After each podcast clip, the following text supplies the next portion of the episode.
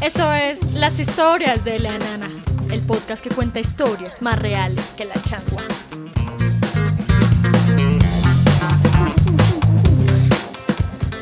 Todos bienvenidos a este nuevo capítulo de las historias de la nana. Quiero dedicar este episodio a las personas que se han entregado de cuerpo y alma a la literatura, ya sea que estén empezando a escribir o que lleven años en esto. En serio que gracias totales por la labor tan bonita que hacen. Van por buen camino. Gracias, gracias.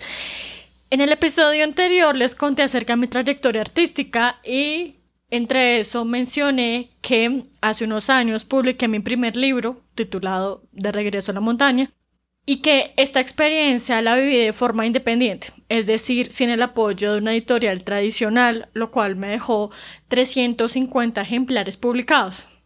Les contaba que la publicación del libro trajo consigo una serie de enseñanzas que como autora jamás había pensado vivir, la verdad, porque es que uno como autor muchas veces piensa que su función termina cuando uno le pone el punto final a la obra sin tener en cuenta las labores de edición, la búsqueda de una editorial o la forma para publicar. Uno ignora totalmente eso. Pero pues son cosas que a mis 22 años yo no sabía y pues tuve la fortuna de aprender. Caso similar a lo que sucedió con este podcast, porque en cierto punto del proyecto me vine a tarea de aprender más a fondo sobre este tipo de formato, sobre micrófonos, audífonos y hasta sobre edición de audio. Pero bueno, esa es una historia que les contaré más adelante. Lo importante de todo esto es que el tomar la iniciativa de hacer las cosas por cuenta propia tiene relación con el post de Instagram que subí hace un rato. Y pues si no lo han visto, les invito a que eh, lo chismoseen por allá en arroba las historias de la nana podcast.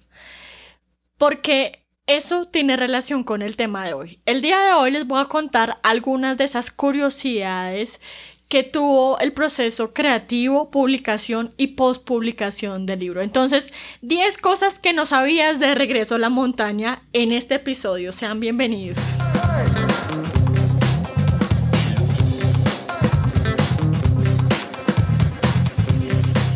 En primer lugar, les cuento que me tomé seis años en escribir toda la obra. Este tema del factor tiempo es bastante discutido con los lectores porque lo que para ustedes puede ser mucho tiempo, para nosotros es tiempo suficiente. Y de hecho, esto que les cuento, me acuerdo una conversación que alguna vez tuve con cierto sujeto por ahí, quien se quejaba porque George Martin se demoraba casi 12 años en publicar cada libro de la saga de Juego de Tronos. Y pues, bueno, si nos ponemos en los zapatos del autor, es necesario leer sus obras para entender por qué se demoró tanto tiempo en terminarlas. Y no solamente por todo el contexto de la obra, los personajes, la trama, el entorno, sino también tenemos que tener en cuenta el tiempo que se demora la editorial en publicar los libros. Eso da 12 años e incluso puede ser más, ¿sí? Entonces, respecto al factor tiempo, no existe una norma que nos diga, oiga, usted solo se puede demorar tanto tiempo escribiendo un poema o tanto tiempo escribiendo un cuento o tanto tiempo escribiendo una novela. No, realmente no hay una norma que nos diga eso. Si seguimos normas, realmente todo lo que tiene que ver con ortografía y eso, bueno, y eso porque hay unos autores que se saltan todo eso, pero en esencia eso queda en manos del autor eso queda en criterio del escritor, porque hay obras que pueden surgir en una noche, como es el caso de Frankenstein de Mary Shelley, como también pueden demorarse años, como las de Martin. En especial cuando estamos hablando de novelas, es un proyecto de largo aliento, eso quiere decir que es un proyecto a largo plazo y eso requiere una buena dosis de paciencia, disciplina, vocación, ¿sí? Entonces, en mi caso, creo que seis años fue un tiempo prudencial para escribir toda la obra, teniendo en cuenta que inicié esta aventura en el año 2011, cuando aún estaba en noveno grado en el colegio, y llegué a Puerto en el año 2017, cuando estaba en la mitad de una carrera universitaria. Entonces, hago énfasis en estas circunstancias de tiempo porque la persona que inició el proceso creativo no fue la misma que lo concluyó. No, para nada. Miren, para el año 2011 yo era una chica más en un universo abstracto, hasta que por boca de unas compañeras del salón supe que le gustaba un chico que no me hablaba. Puede parecer tonto, pero es verdad. Me acuerdo que me enteré de eso en un día lluvioso y me sorprendió el hecho de que ellas me lo hubieran contado y que eso posiblemente fuera verdad, porque el sujeto era muy cercano a ellas, pero era muy reservado. De hecho, él casi no hablaba, pero le gustaba mucho dibujar. Dibujaba todo lo que pasaba por su mente. ¡Alerta spoiler! Su nombre es Andrés. A ver, mija, nos está diciendo que uno de los personajes más importantes de su obra fue inspirado en un sujeto que no le daba ni la hora. La verdad es que sí, queridos oyentes. Ahora que lo pienso, la mayoría de los personajes de esa obra surgieron así, por personas que observaba en el entorno en el que yo estaba y que de alguna manera me generaban curiosidad. Entonces partía de una primera impresión para responder las típicas preguntas de cómo se llama o cómo creo que se llama, qué edad tiene, dónde vive, qué le gusta, qué no le gusta, cómo habla, cómo piensa, cómo expresa sus emociones, cómo actúa frente a los problemas, cómo es su voz o cuál es el contexto que lo rodea, etc. Este es un ejercicio que usamos mucho en talleres literarios a la hora de enfrentarnos a crear personajes de la nada, porque no siempre conocemos a las personas que serán inspiración para nuestras obras, ni conocemos los entornos, ni las tramas, no, a veces tenemos que empezar de cero, crear todo desde cero. Entonces, esto es un ejercicio muy, muy válido y vean, terminó siendo una novela. Como les conté en el episodio anterior, las ideas están a nuestro alrededor, pero está en nosotros convertirlas en magia. Cuando culminé la obra, me encontraba lidiando con una tusa por una expareja que tuve en la universidad. Una tusa que por poco me lleva a perder el semestre y de paso el cupo en la universidad. O sea, algo tranqui, algo tranqui. Pero gracias a ese momento pude cerrar de una vez por todas con ese ciclo literario, porque ya llevaba mucho tiempo escribiendo, ya tenía la necesidad de ponerle punto final a la obra. De esta expareja que les cuento, por la tusa que tuve, me quedaron como recuerdos algunos dibujos que él realizó a petición mía inspirado en la obra. Mientras estaba en proceso de creación, o sea, yo iba escribiendo y le decía, oye, no sé si estoy haciéndome entender con esta idea. Te voy a enviar un fragmento, un párrafo, tú me dices qué piensas y, y si es el caso, pues dibuja lo que entiendes. Entonces ahí me quedaron algunos cuantos dibujos. Entonces, alerta spoiler. Estos dibujos están firmados con su nombre artístico, aunque su nombre de pila es Juan Nicolás. Se podría decir entonces que dos dibujantes fueron la inspiración para terminar y escribir esta novela. Punto número 2. Tuvo varias versiones. Miren, si bien es normal que un proyecto literario, en especial de novela, tenga varias versiones durante el proceso creativo, me refiero a que este proyecto inicialmente fue planteado para hacer una saga de libros y dividirlos en tres partes, o sea, tres libros, las cuales fueron escritas tanto en formato digital como en formato físico. Esta es una de las curiosidades que más resalto porque el resultado final del libro es totalmente diferente a lo que empecé escribiendo y hasta mejor. Yo, la verdad, les confieso acá, yo no me imagino publicando un libro de la forma en la que escribía a los 14 a como escribía a los 20. Obviamente no. Y en ese sentido, cada escritor y cada escritora es libre de decidir de qué forma quiere plasmar las ideas de la que será su siguiente historia.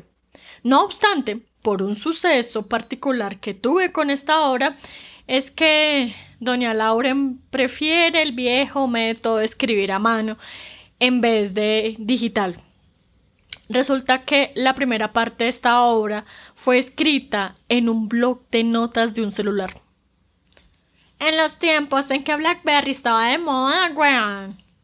Venga, ¿ustedes alcanzaron a usar esos celulares? Hace como 10 años era la panacea, pero hoy en día esa vaina es más obsoleta que volverlo a decir. Bueno, el caso es que en uno de esos teléfonos es que empecé a escribir esa primera versión inspirada en los sucesos que les comenté en el numeral anterior y también porque el loco Mora era un surrealista pernido que nos cambió la concepción de lo que hasta ese momento considerábamos real e irrefutable. Les conté en el episodio anterior el profesor de español que llegó al colegio a eso de agosto, septiembre del año 2011 y que desde el primer momento innovó con el planteamiento de la realidad espiritual y la realidad material. Resulta que la realidad espiritual se refiere a esos deseos, metas e ilusiones donde la mente está y que son como gasolina para seguir viviendo.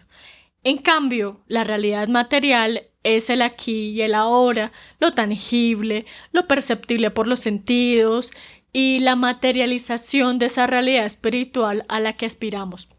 Entonces, un ejemplo de eso podría ser cuando estamos en Transmilenio, en hora pico, vamos rumbo al trabajo, un trabajo que no nos guste de mucho, pero pues sea lo que nos ha dado de comer durante un buen tiempo. Y en el fondo nuestro ser queramos conocer algún lugar del mundo. Pongamos, por ejemplo, la muralla china. Entonces, hemos investigado todo lo que tiene que ver de ese, de ese viaje. Entonces, que los tiquetes, la estadía, eh, la, dimensión y eh, la longitud, los kilómetros que tiene, eh, todo lo que es la muralla, cuánto tiempo no se demoraban caminando, hemos visto fotos y todo.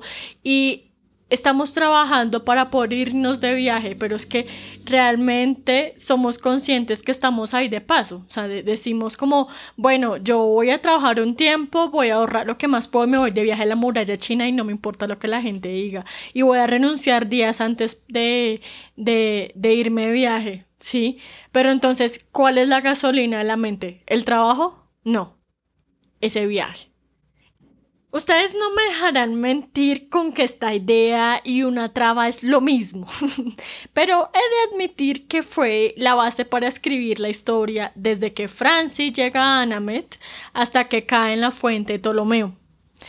Bueno, si ustedes tienen el ejemplar a la mano, es desde el inicio hasta el capítulo 12. Resulta que ese año cambié de celular, o sea, en el año 2012, y en esos ires y venires se extravió. No sé qué pasó, pero se perdió todo lo que había escrito. La primera versión se perdió totalmente. La segunda parte de la obra relata la visión de Franci desde que despierta en la aldea hasta que Gaspar la acribilla creyendo que era Benji. Entonces ubiquémonos en los capítulos 12 a 17. Esa segunda sección la escribí entre finales del año 2012 hasta el año 2014, en algunos fragmentos que se quedaron tanto en, papel como en Word. Les cuento aquí un secreto de autora. A veces releo lo que escribí de la obra durante esos momentos de efervescencia y calor y en realidad me sorprende todo lo que escribí, porque de todo eso, por ahí solamente como un 20% quedó plasmado en el texto final. Ajá, niña, y entonces, ¿qué hace con lo que escribiste a mano? Sencillo, esos son borradores de las historias que es necesario guardarlos o también es útil para reflexionar sobre lo que ha sido ese proceso creativo y poder decir en voz alta, Kelly, pero qué monda escribí aquí y seguir con tu vida. Ahí les dejo un consejo escritor. Va a sonar un poco extraño lo que voy a confesarles en este episodio, pero sucedió así. Primero terminé de escribir la segunda parte de la obra antes de retomar la primera. La verdad es que es una estrategia un poco arriesgada, sin embargo me funcionó porque lo que se escribe no se olvida. De manera que reestructuré la forma sin perder la esencia de la historia y reescribiendo esta primera parte, evité añadir mucho tinte surrealista y más bien opté por seguir mi instinto literario según lo que recordaba haber escrito en ese blog de notas. Así fue como en el año 2016, dos partes, de tres que son en total, tuvieron punto final. Y bueno, respecto a la tercera parte, es decir, desde el capítulo 18 en adelante, cuando nuestra protagonista ha recuperado la memoria y el resto de personajes se toman la fortaleza dorada, les cuento que fue escrita más que todo en formato digital durante ese año 2017.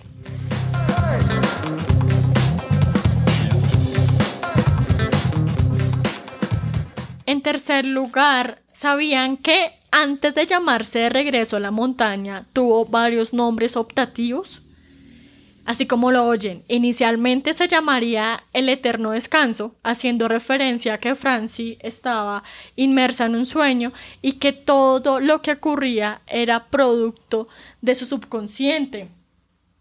Por ende, la obra estaba planteada para ser un sueño de esos que continúan luego que uno se despierta y se vuelve a dormir. Después de eso se llamó Deja Vu, siguiendo el lineamiento anterior, pero sin que el lector supiese que se trataba de un sueño, sino de una serie de sucesos que tarde o temprano habrían de repetirse en otra vida después de morir. Por eso es que maté a Francie como unas cinco o seis veces durante toda la obra. Me encanta matar personajes, nada que hacer.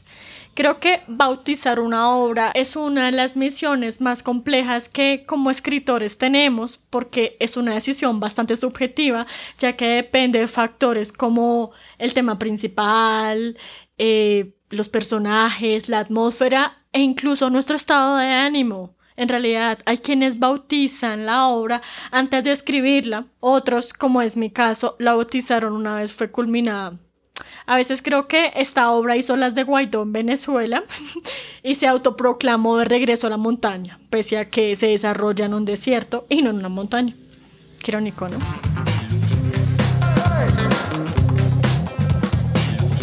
Punto número 4 las cosas más locas que me sucedieron durante el proceso creativo de la obra es que algunos de los sucesos que escribí se hicieron realidad al cabo de unos años, mucho tiempo después de haberse escrito.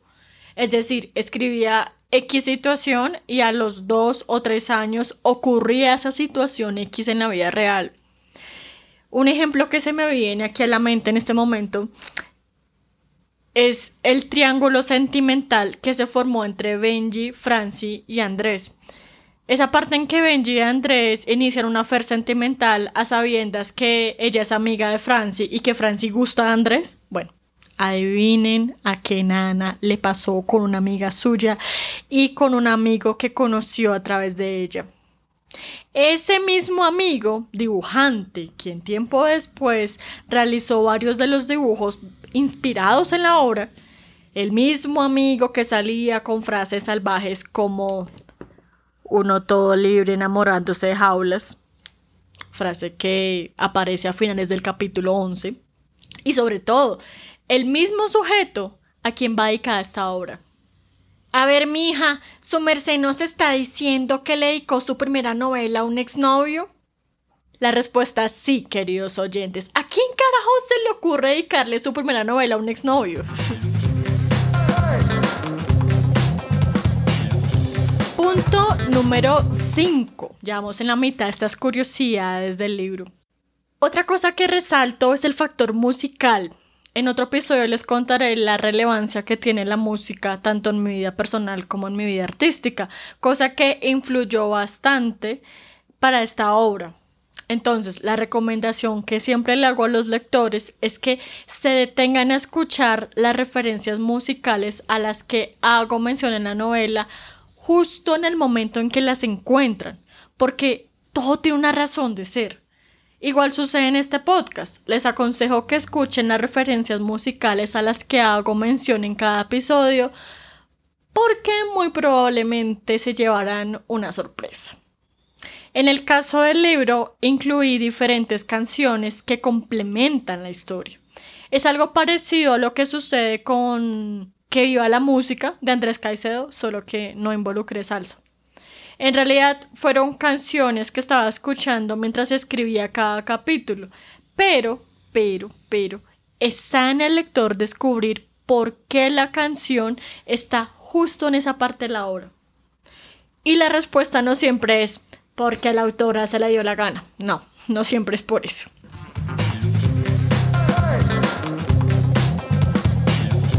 Punto número 6 y vamos es volando en este episodio.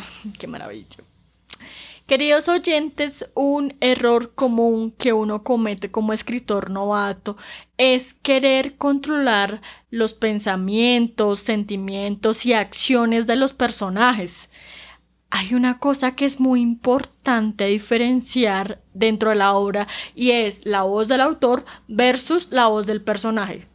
Son dos cosas totalmente diferentes que si no se manejan bien pueden confundir al lector ya que es bastante notorio cuando una opinión proviene del autor a cuando proviene de un personaje dentro de una misma narración.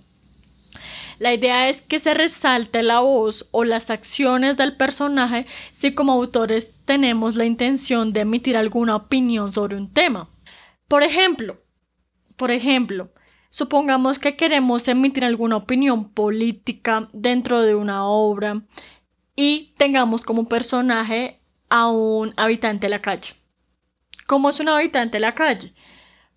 Posiblemente una persona que no tuvo las mismas ventajas socioeconómicas que nosotros, alguien que estudió, por ejemplo, hasta tercero primaria, alguien que ha vivido toda su vida en la calle, ya ha aprendido a defenderse y usa un determinado léxico para poder sobrevivir en ese entorno, alguien que comparte con personas que también están en la calle. Y ¿Cómo hacemos nosotros para emitir esa opinión política en una persona que vive en esas circunstancias? ¿Cómo, cómo creen que se puede hacer? Bueno, pues sencillamente a través de la voz del personaje. Si ustedes llevan todo el rato diciéndoles a los lectores que ese personaje vive en la calle, que consume drogas para sobrellevar el hambre, que no ve noticias, que está abstraído de la realidad, usted no la va a poner a hablar como habla el presidente, por ejemplo, con discursos que se echa Petro. No, claramente no. Ni tampoco va a hablar de una forma sofisticada si a duras penas llegó a tercero primaria. Póngalo a hablar en el lenguaje coloquial, en el lenguaje que él usa, con las palabras que él usa. Están usted como autor, ustedes como autores, poder decir lo mismo que ustedes piensan, pero en la voz de él. Déjelo ser, déjelo vivir, déjelo pensar, déjelo hablar, porque la voz de ese personaje también es importante.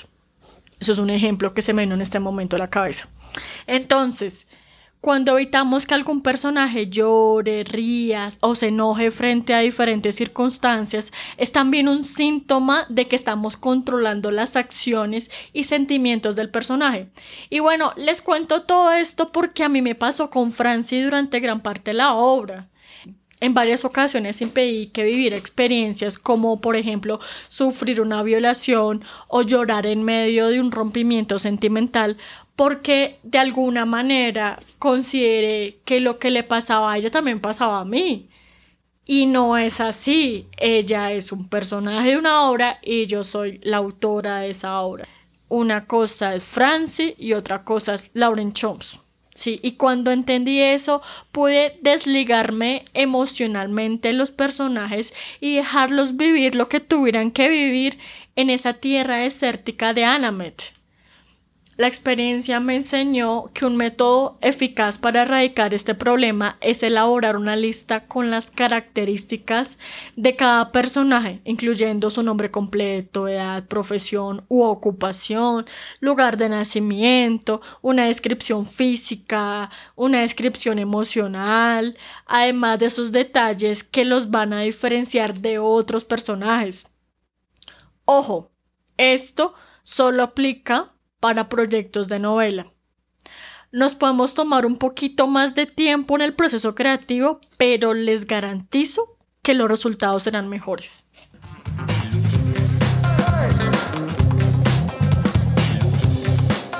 Punto número 7. Ustedes me creerían si les cuento que hasta hace unos años a mi mamá no le gustaba que yo escribiera. Esto es real.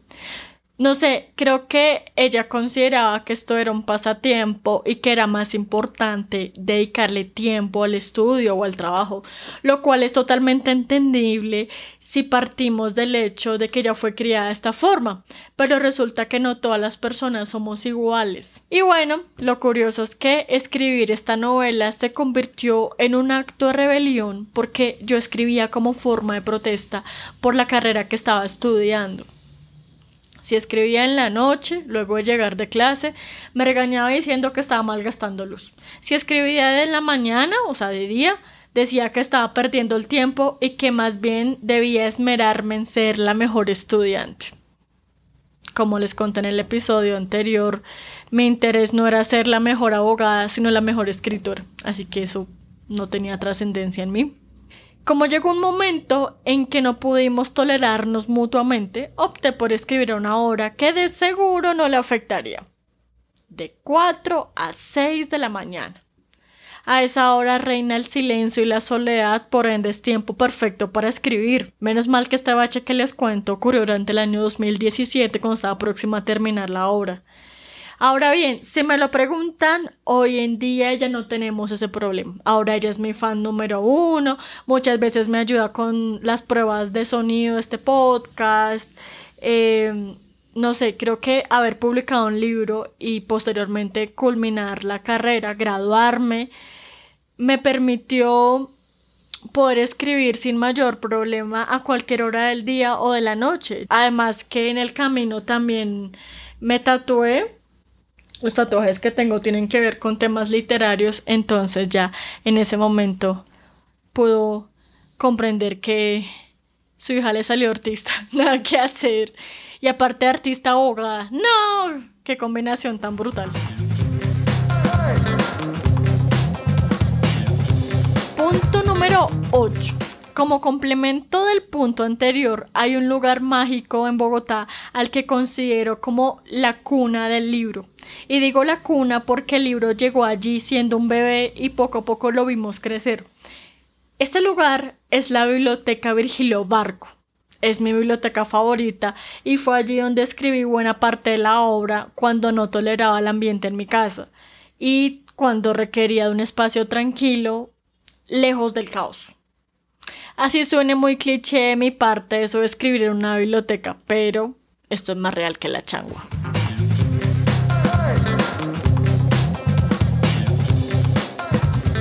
Punto número 9. Quiero contarles que un primero de agosto del año 2017, estando en medio de la tusa por el famoso Juan Nicolás, decidí ponerle punto final a la obra. Y adivinen qué hice después. Absolutamente nada. Así como lo oyen, pasé seis años de mi vida escribiendo una novela para al final guardarla en un cajón. Creo que no soy la primera ni la última escritora a la que le pasa. A ver, Lauren, ¿por qué guardaste el texto después de terminarlo? La verdad es que no sabía qué hacer con eso. Mi misión inicial como escritora había culminado y de ahí en adelante dependía a mí si lo sacaba a la luz o si seguía con otros proyectos. Pero muy en el fondo quería publicar, sino que no sabía cómo hacerlo. Y fue entonces cuando apareció un angelito del cielo. El profesor Fabio Jurado. Muchos de ustedes saben que él es una eminencia dentro del ámbito literario por defender la literatura colombiana, nuestra literatura a nivel mundial. Y por azares de la vida, tuve la oportunidad de conocerlo en diciembre del año 2018, de entregarle la obra y pedirle iluminación sobre el camino a seguir. Un mes después tuve en mis manos las sugerencias para correcciones de la obra, o sea, el proceso de edición, y de paso algunos consejos sobre cómo escribir mis futuras obras literarias. Puedo decir que tuve suerte ese año, la verdad, porque unos meses después me quedé sin trabajo y fue lo mejor que me pudo haber pasado, porque era la oportunidad perfecta para sacar adelante esa obra. Era ahora o nunca. Durante esa época, es decir, mediados del año 2019, aprendí lo que es sacar el ISBN, a registrar una obra en la Dirección Nacional de Derechos de Autor, a diagramar, a diseñar una portada, contraportada y solapas, a lidiar con los del depósito legal y sus requerimientos pendejos de entregar dos ejemplares pese a que fue una impresión bajo demanda, a buscar estrategias como autora para promocionar el libro, a negociar con los distribuidores para que el libro llegue a las librerías y sobre todo, aprender a escuchar las críticas de la obra. Razones por las que varias veces falté a clase en la universidad. Y así, poco a poco aprendí lo que hacen las editoriales sin querer queriendo. Obviamente no puedo decir que mi trabajo quedó perfecto, pero son ese tipo de cosas que jamás creí aprender en mi camino como escritor. Por eso hoy, en este episodio, quiero darle las gracias a las editoriales que rechazaron mi obra en su momento, porque gracias a eso me convirtieron en autora independiente. Sí, queridos oyentes, a todos nos han rechazado obras. Es más, si no te rechazaron tu obra, no tuviste infancia. Fue gracias al profesor Fabio que conocí a Amparo Osorio, editora en jefe y directora de la Fundación Común Presencia. Esta es una editorial independiente, también colombiana, que recibió la novela y con mucho amor sacó 300 ejemplares a flote. Y así fue como surgió la segunda edición de la obra. Cuando les hablo de ediciones, me refiero a las versiones que un libro puede tener con el paso del tiempo. Hagan de cuenta que es como cuando Spider-Man cambia de traje por uno que le facilita moverse entre los rascacielos y de paso cómo usar la telaraña cuando la necesita. En esencia es el mismo Peter Parker, pero con trajes cada vez más sofisticados. Pasa igual con los libros. En esencia es la misma historia, pero cada edición posee algo diferente, ya sea que se corrigió algo en la forma, o fue publicado con otra editorial, o la editorial tuvo que sacar otro tiraje porque no dieron abasto por la acogida que tuvo el libro entre el público, etc. En el caso de este libro, la segunda edición se debió a la publicación con el apoyo de una editorial independiente, pero una editorial. Y es que tener el apoyo de una editorial es de gran ayuda, porque eso significa que alguien confió en nuestras obras, en nuestro talento y en el potencial que tenemos como escritores. Y bueno, también significa que tuvimos que bajarnos de unos cuantos milloncitos para publicar. No obstante, y ahí sí tengo que ser sincera, esta segunda edición no tuvo tanta acogida como la primera, ya que una edición fue en agosto y la otra fue en febrero del año siguiente. Si les soy sincera, en vez de verlo como un fracaso, considero que son cosas que pueden pasar. Publicar un libro es un tiro al aire. Puede que tengas éxito o que la obra sea un asco. Lo importante es seguir escribiendo hasta encontrar esa voz propia, cosa que se logra con el paso de los años.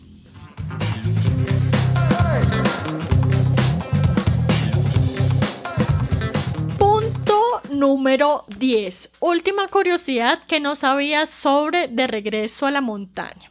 Entonces, como último dato, quiero contarles que hay un pueblo Cundinamarca, del departamento Cundinamarca aquí en Colombia, que goza de mis afectos porque la primera vez que lo visité tuve una experiencia literaria no muy común. La verdad fue por turismo, porque en esa época mi entonces novio trabajaba allá, bueno, creo que sigue trabajando allá, no sé, y me invitó a pasar un fin de semana, así como para cambiar de ambiente. Y sí, les estoy hablando de Guacheta. El mismo pueblo del que después escribí una columna de opinión en la revista, donde expuse mis no tan humildes percepciones que me quedaron luego de esa primera visita. Recuerdo que mi expareja despotricaba mucho del pueblo, sin embargo, apenas llegué, quedé fascinada con lo que vi, porque, pónganle cuidado, es un lugar montañoso, rural, bastante tranquilo, alejado de la civilización, y aunque hace un frío de los mil demonios, era como estar en casa. ¿A qué lugar les recuerda esa descripción? Exactamente, a la aldea. El mismo lugar donde nuestra querida protagonista es entrenada por Nacho y Nicolás sin que en Gaspar se entere de su existencia hasta que Andrés los delata. Por si fuera poco, me puse disque a hacer vida social con las vecinas de mi ex y resultó que una de ellas se llama Franci. ¿Pueden creerlo? Seamos sinceros, Franci no es un nombre muy común y menos en Colombia, ¿o sí? Cuando escribí el libro, jamás me imaginé que un pueblo ubicado a cuatro horas de distancia a Bogotá y justo en la mitad de la nada se convirtiera en la descripción gráfica de un lugar que años atrás concebí en mi imaginación. Y por eso, reitero, es que fue una experiencia literaria no muy común. De regreso a la montaña es un libro fantasía épica que cuenta la historia de una chica que se llama Francie. Ella despierta en un pueblo desértico sin saber de dónde viene ni para dónde va. Pero con el transcurso del tiempo, descubre su razón de existir en aquel mundo al verse inmersa en una guerra entre la monarquía que gobierna el pueblo y dos hermanos quienes desean obtener el poder a como de lugar, aduciendo una razón espiritual que de alguna u otra manera involucra a la protagonista. Una vez descubra su razón de estar en este lugar, abrirá sus ojos a la realidad.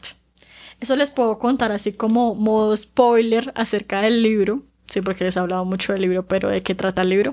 sí. Espero de todo corazón haber sido luz para aquellos colegas que están iniciándose en este mundo literario y alimento para las mentes curiosas que hoy nos acompañan. Así que, queridos oyentes, gracias por escuchar este episodio, por acompañarme en estas 10 curiosidades sobre lo que fue mi primer libro, de los muchos que vendrán. Y espero de todo corazón que nos volvamos a encontrar el próximo martes en otro episodio de Las historias de la nana.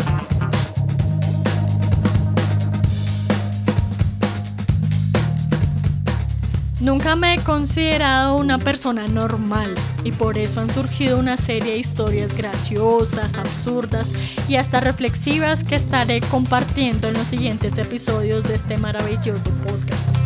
El título de este episodio fue inspirado en las novelas La travesía del vidente del escritor colombiano Mario Mendoza y De regreso a la montaña de la escritora colombiana Lauren Chomps. En el guion, narración y producción, Lauren Chomp. Música de audionatics.com. Si les gustó esta historia, les invito a seguir la cuenta oficial en Instagram que es arroba las historias de la nana podcast. Recuerden activar la campanita para que la aplicación les avise cada vez que haya episodio nuevo. Y recuerden que vivimos en una revolución de letras. Chao.